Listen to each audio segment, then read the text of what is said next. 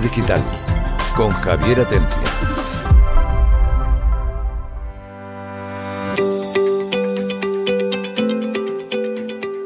Hola, buenas tardes. Bienvenidos a Mundo Digital, programa del viernes. Hoy vamos a tratar un tema eh, que creo como interesante, eh, en el que ya se lleva hablando mucho tiempo, aunque claro, últimamente hay muchas más noticias y comentarios sobre él, y es si eh, la inteligencia artificial o los robots pueden llegar a tener conciencia en algún momento, aunque ya saben que hace un año más o menos, el año pasado, un ingeniero de Google decía que había tomado conciencia la, la, IA de Google.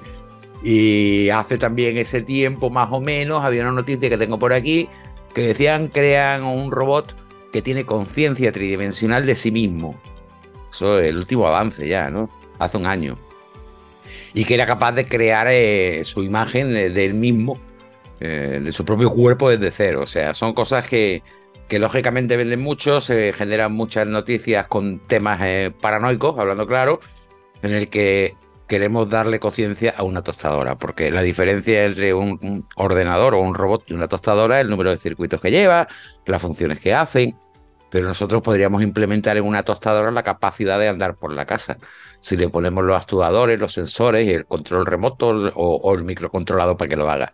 Entonces, eh, querer dar conciencia a un robot para mí es lo mismo que querérsela dar a una, tostadora. Claro, también hay gente que a su coche o a su moto le pone un nombre propio, eh, le llama Lola a la moto o, Antonio al coche, ¿no? Incluso hablan con el coche y lo soban el fin de semana y lo dejan limpito. Así que bueno, eh, el ser humano de alguna manera intenta siempre darle conciencia a todo lo que le rodea. Pero si ya se duda de la conciencia de los animales, y eso lo hemos oído muchas veces, ¿los animales no tienen conciencia? Que yo creo que sí. Pero si se duda, ¿cómo no se está dudando en estos tiempos de la conciencia de una tostadora? Lógicamente, para hablar de ese tema eh, necesitamos a nuestro queridísimo Víctor Fernando Muñoz, doctor en robótica, profesor de la UMA, y es el que hoy nos va a exponer ese tema. Gracias, Víctor, por haberte preparado este tema. Ah, que... como, como hablé poco, no tenía más remedio que decir. Sí, el martes estuviste descansando. Estuve muy mal, estuve muy mal, es que era martes, era martes. Hoy viernes ya estoy más animado. y eso la cerveza de después. Claro, sobre todo eso. Bueno, también tenemos a Juan Antonio Romero. Hola, Juan Antonio, ¿qué tal? Aquí que tengo una tostada con tanta tostadora, pero bueno, ¿verdad? Me, me, voy a poner día, me voy a poner día, sí, no te preocupes. Sí, sí. Alba Correal, nuestra estudiante de robótica, que ya mismo Buenas. echamos a Víctor, cuanto te, eso te, Víctor ya puede descansar de nosotros. Y presidenta de la asociación que se llama. Antot. es que lo vea. Bueno, una asociación que, como decimos todos los programas, y bueno, nos gusta aprovechar el programa pues para comentarlo, que es una asociación que se preocupa de poner en contacto y de relacionar a los estudiantes con las empresas como un esfuerzo añadido al que ya hace la propia universidad.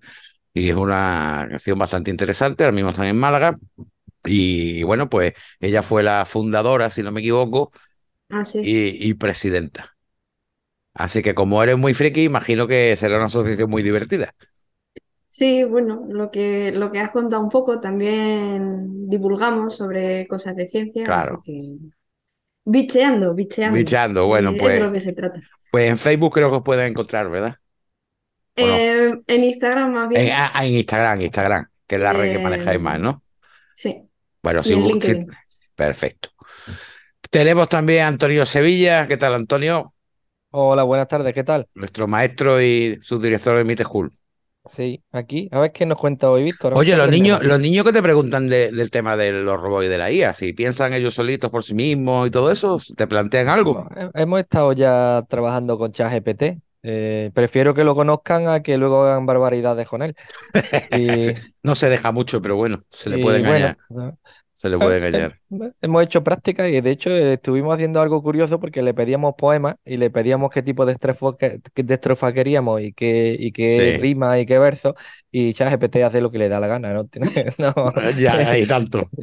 Pero bueno. Pregúntale a, a, a Bing y verá, ese sí que hace lo que quiere. Y también tenemos nuestro analista de ingeniería de aprendizaje automático, de mi José Pérez Soler. Ya queda mejor esto, ¿eh? Hermano, no va adquiriendo títulos poco a poco. Poco a poco, ¿no? Y hablando de títulos, tenemos a nuestro doctor en matemáticas, físico e ingeniero, Francis Villatoro. ¿Qué tal? ¿Cómo estás, Francis? Muy bien, eh, la verdad es que es un placer estar de nuevo con vosotros.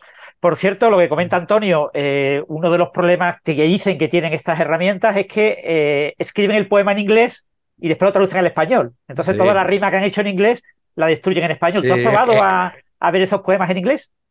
No, no, la verdad porque lo hicimos en lengua española, pero mira, me acabas de dar la idea, lo probaré con ellos, pero de todas maneras nos da una. Además hace plagio.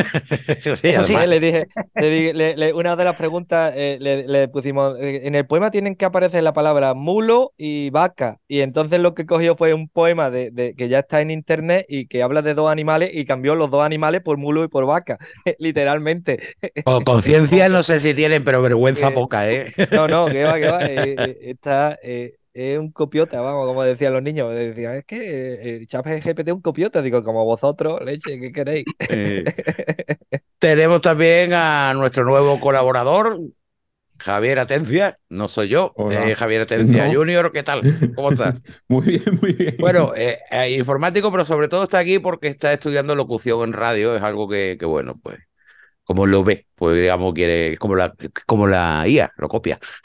Sí, básicamente. Así que bueno, aquí está con nosotros para participar como buen friki que es y también, desde luego, para aprender a lo que no tiene que hacer, porque lo menos parecido a un programa de radio es lo que hacemos aquí en Mundo Digital, que lo que hacemos es debatir y tertulias y, y pelearnos entre nosotros y reírnos un poquito.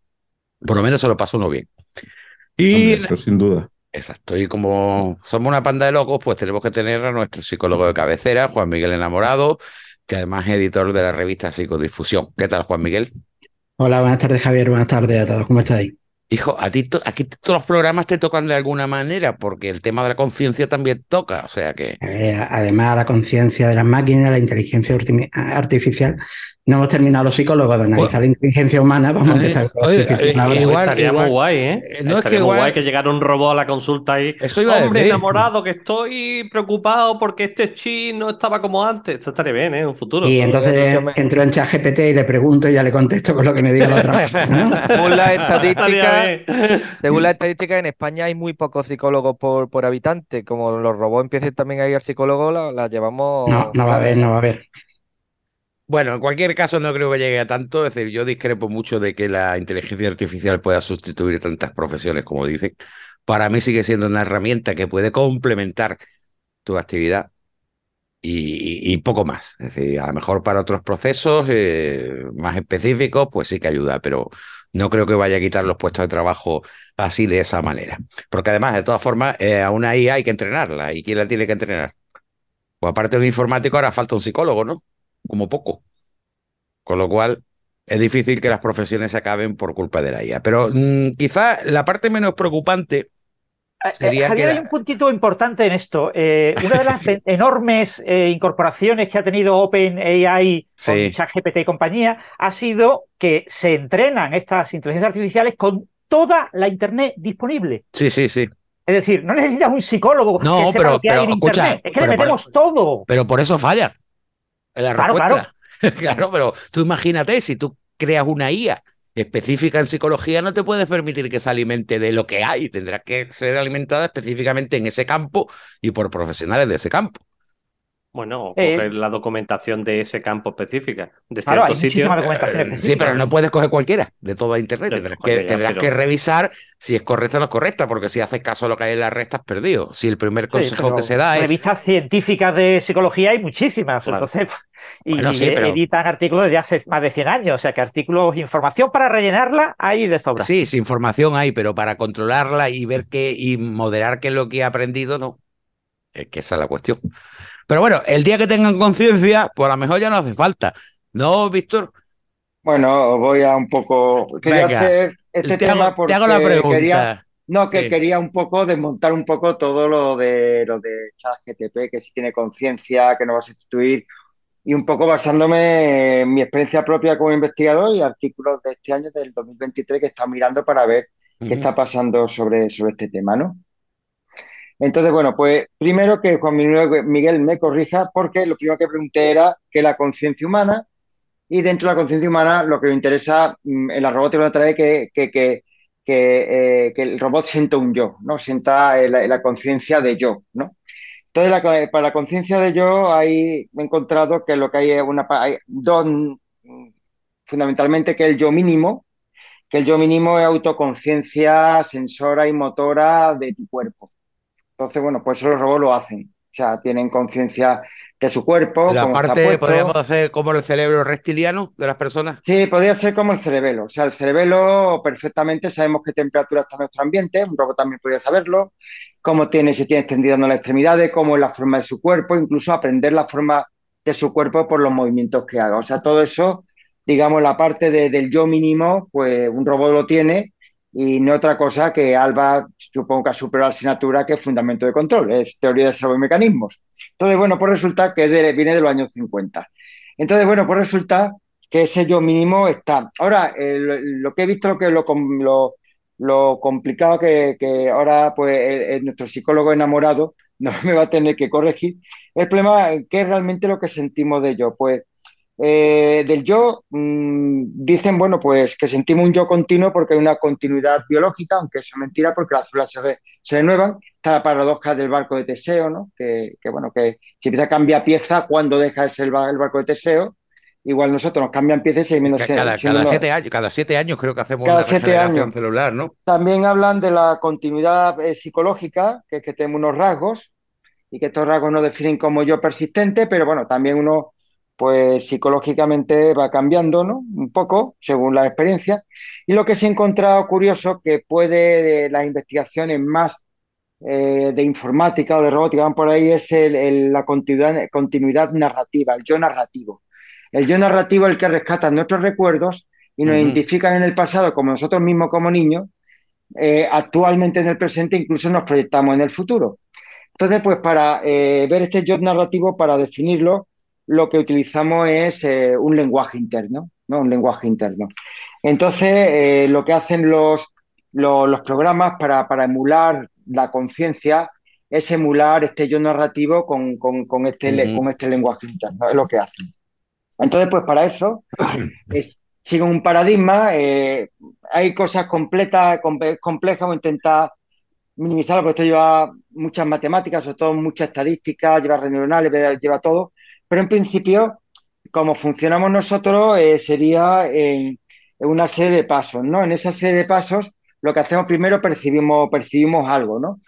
Por los ojos, el oído y todo, ¿no? Entonces, pues percibimos algo. Entonces, esta teoría se basa en que la conciencia, eh, eh, digamos, es un proceso de integración de información. O sea, hay una teoría que dice que nos sentimos autoconscientes porque el cerebro es capaz de integrar toda la información que nos viene de, todas partes, del entorno, nuestros pensamientos internos, lo, integra todo y eso es lo que nos hace eh, sentirnos yo. Entonces, bueno, ¿cómo este proceso de integración de la, de la, de la, de la conciencia? Bueno, pues empezamos el proceso con un reconocimiento de lo que está pasando. O sea, podemos ver un perro, ¿no? Nosotros tenemos en la cabeza el concepto de perro, mm, lo mismo el perro es blanco y tenemos en nuestra cabeza el concepto de perro y blanco y lo unimos y tenemos otro concepto, la regla que perro y blanco es peligroso, ¿no? Entonces, bueno, pues ya digamos a ese, digamos, a ese, eh, eh, a, esa situación que describimos semánticamente, hay un perro blanco cerca de mí, ¿no? Y me está mirando, que es, digamos, una información semántica de analizar una imagen. Eso en la memoria a, corto plazo, esa memoria que dura eh, 30 segundos, pues mm, cogemos mm, de, experiencias pasadas, sentimientos, sentimientos pasados y le agregamos un sentimiento. Por ejemplo, si que sea un, un perro blanco que está cerca de nosotros, hemos tenido mala experiencia, decimos, esto es peligroso. Entonces, bueno, pues ya a eso le ponemos un sentimiento de peligroso. Una vez que hemos eh, mm, descrito la, la imagen, le hemos puesto un sentimiento que sería el segundo paso, toca la toma de decisiones.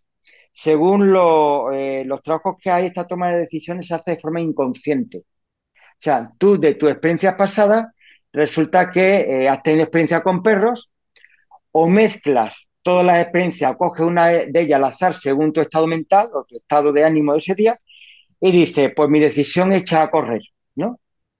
Mi decisión es echar a correr y esa decisión se toma de forma inconsciente. Y una vez que echas a correr, tomas conciencia de que estás corriendo y haces esa anotación y la llevas a la memoria a largo plazo.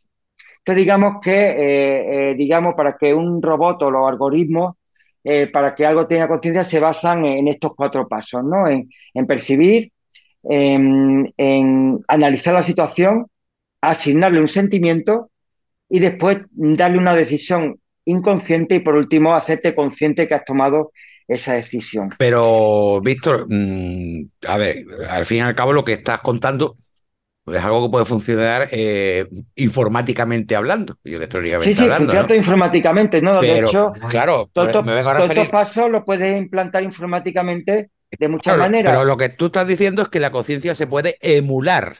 Emular, exactamente. Emular. Emular.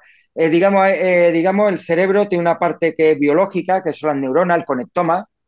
Todo por ahí, pero digamos, también hay modelos funcionales del cerebro. Unos modelos funcionales. Bueno, pues estos programas intentan emular funcionalmente, funcionalmente el cerebro. ¿Y, Un cerebro. y- y qué objetivo? Es decir, ¿qué, qué piensas tú de lo ventajoso o negativo que pueda ser dotar de algún tipo de conciencia, aunque no sea biológica, que sea electrónica, pero que haga que la IA o el robot sea capaz de tomar decisiones por sí mismo y por su beneficio? Porque en definitiva yo creo que la conciencia lo que va buscando es nuestro beneficio de alguna manera. No sé si Bueno, pero ahí- nosotros hay un tema muy interesante que se llama Human Robot Collaboration, eh, HRC le llaman ¿no? en acrónimo, y a ti te interesa mm, que el robot, incluso por seguridad, el usuario no se sienta intimidado por el robot, que se sienta seguro. Entonces, por el robot, percibiendo cómo está, puede tomar decisiones de cómo trabajar mejor contigo. Está el robot de este Pepper, este famoso francés, que te hablaba, captaba tu sentimiento y adaptaba la forma que te Mm. hablaba según tú te sintieras. Entonces, digamos, en colaboración en fábrica, voy a trabajar con un robot soldando y el robot va a hacer unas piezas y yo otras. Pues yo creo que está confortable. Digamos, en la aplicación o en cirugía, yo lo he utilizado, que el robot tome conciencia de qué está haciendo el cirujano y, eh, eh, eh, por ejemplo, apunte el endoscopio a- al mejor sitio posible, donde esté más cómodo. O sea, es todo en colaboración humano-robot, tiene la aplicación de todo este tipo de cosas. Voy a hacer una pregunta cruzada en este caso porque se la voy a hacer a Juan Miguel, ¿no? Eh, vamos a ver, yo no soy psicólogo, pero tampoco me he puesto nunca a pensar sobre este tema, pero me da la sensación de que al fin y al cabo la conciencia es el ego. Es decir, yo tengo conciencia y yo lo que con mi conciencia me protejo o saco beneficio de las cosas o hago lo que yo quiero hacer. No es eh, algo que, no es una reacción natural, sino una relación pensada, podríamos decirlo, ¿no? Es decir, yo veo un perro blanco que me da miedo y tengo dos opciones, o salgo corriendo, le meto una patada, es decir, eh, ¿vale? Entonces, ¿yo qué voy a hacer? Voy a hacer lo que mejor me venga a mí, no lo que mejor le venga al Pero perro. que es este modelo es Claro. que esa decisión es inconsciente.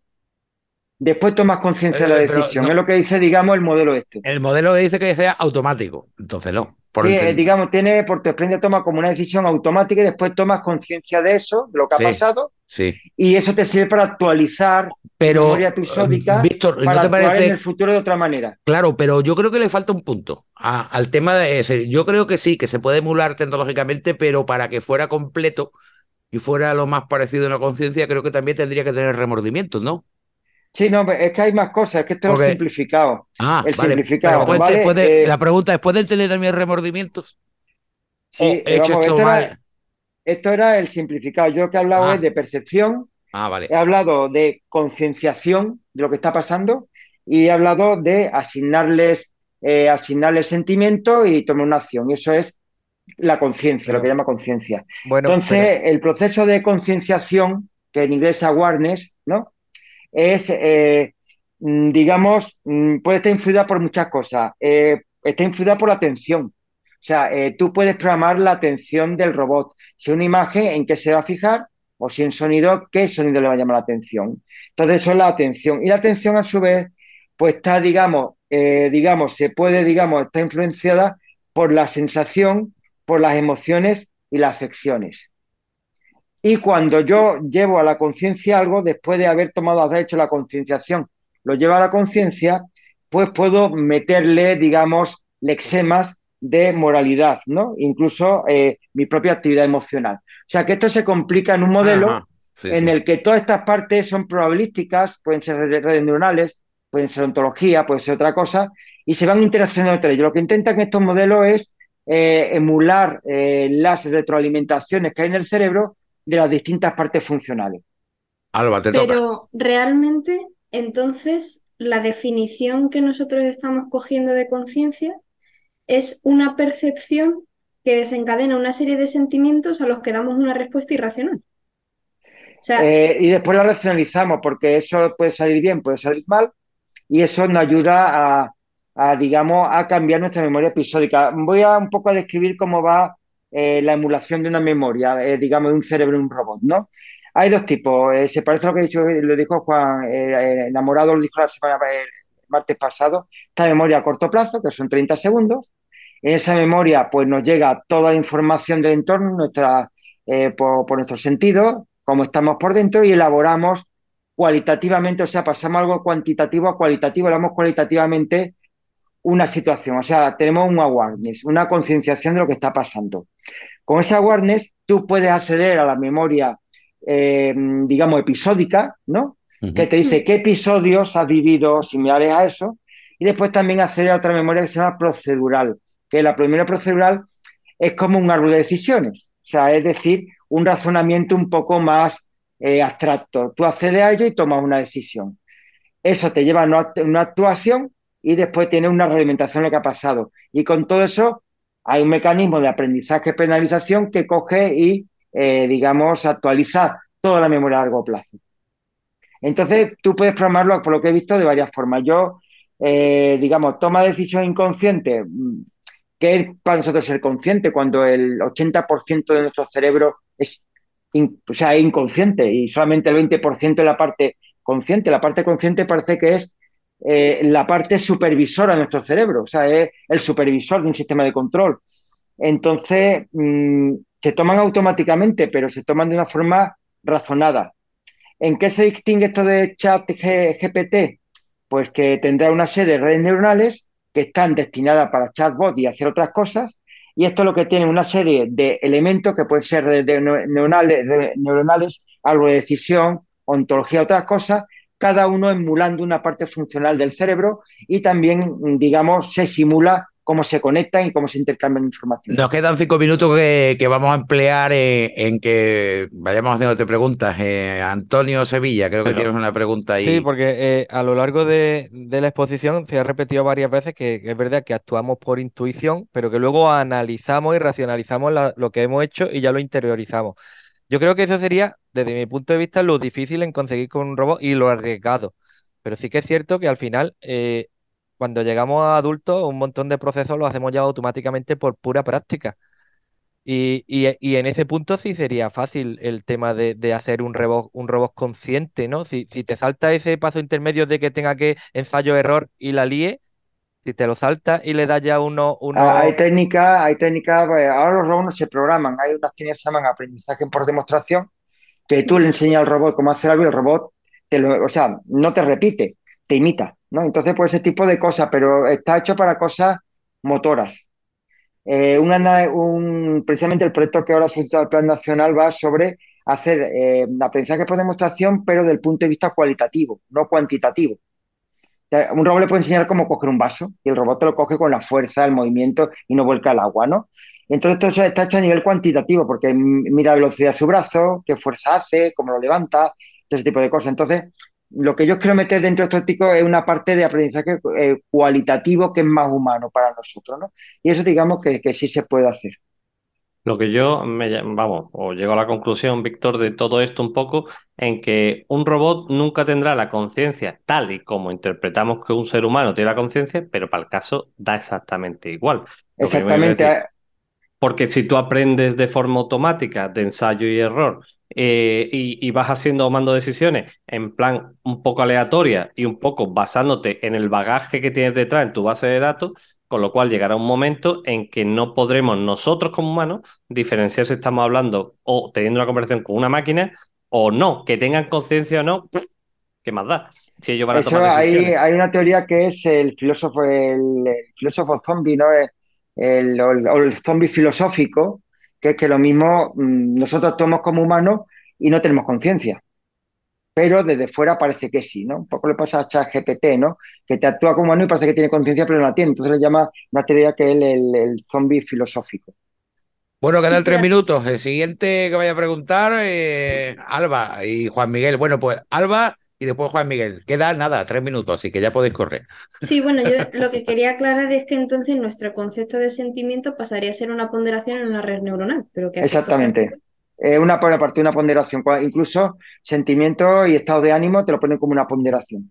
Ujú. ¿Y en qué pasa? Que los, eh, que los en- eh, la ponderación más fuerte lo guardas ante, o sea, las cosas muy desagradables las guardas y las muy agradables las guardas, que son ni fu ni fa, te olvidas de ellas. Entonces se Pero utiliza como una ponderación para guardar cosas. Eso no dista mucho del funcionamiento de una persona racional. Sí, Si sí, no, que eres una persona altamente racional, Exactamente. emulándolo de una forma muy, muy, muy próxima a la realidad. Sí, tú lo emulas, pero yo por lo que he visto los artículos lo que ponen son experimentos muy simples. Distinguir colores, eh, tonalidad de colores, situaciones muy, muy, o sea, intentan emularlo, pero claro, hasta llegar hasta la conciencia de que algo se sienta como, como que tenga un yo, pues resulta que todavía queda mucho. Yo lo que he visto que son cosas muy simples. Hay una cosa que se llama el toy model del cerebro que utilizan para esto. Pero que no queda tiempo.